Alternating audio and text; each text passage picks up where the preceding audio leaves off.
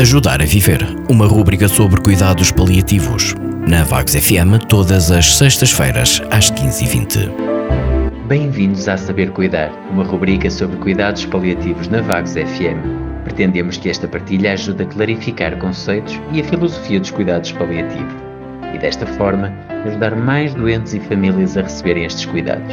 Enviem as vossas dúvidas ou sugestões para o e-mail r.sabercuidar.gmail.com Meu nome é André Cardoso, sou médico de família e pós-graduado em cuidados paliativos. A comunicação é uma ferramenta essencial na nossa vida social e uma comunicação bem realizada pode ser o melhor medicamento ou pode ser o suficiente para que um doente agrave de forma significativa as suas queixas.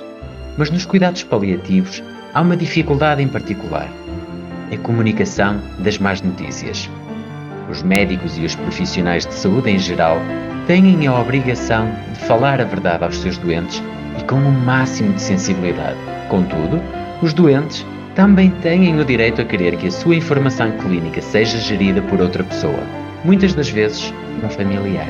E é um direito seu não quererem saber determinados aspectos da sua doença ou até mesmo que tipo de doença têm. Ao doente capaz, deve ser sempre garantida a sua autonomia nas decisões que toma. E os profissionais de saúde estão sempre presentes para aconselhar naquilo que consideram ser as melhores decisões clínicas a tomar.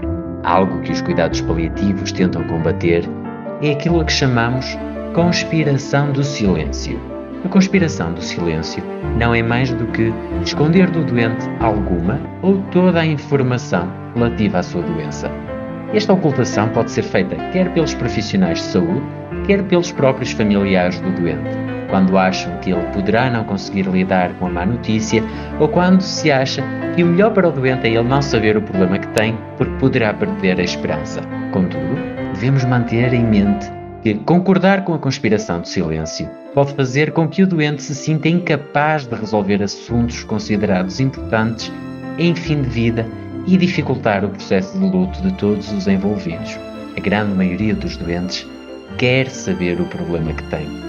Pode afirmar não querer saber algo sobre a sua doença numa primeira fase, enquanto se adapta, mas habitualmente acabam por querer ver-se envolvidos na gestão da sua doença e no processo de preparação da sua morte. Assim, na comunicação de más notícias, a primeira pergunta que devemos fazer ao doente é: O que gostarias de saber sobre a tua doença e dar a autonomia ao doente de fazer as suas próprias escolhas num processo que habitualmente é o de fim da sua própria vida.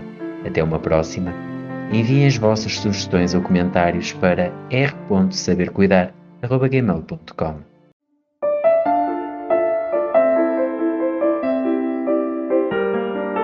Ajudar a Viver, uma rúbrica sobre cuidados paliativos. Na Vagos FM, todas as sextas-feiras, às 15h20.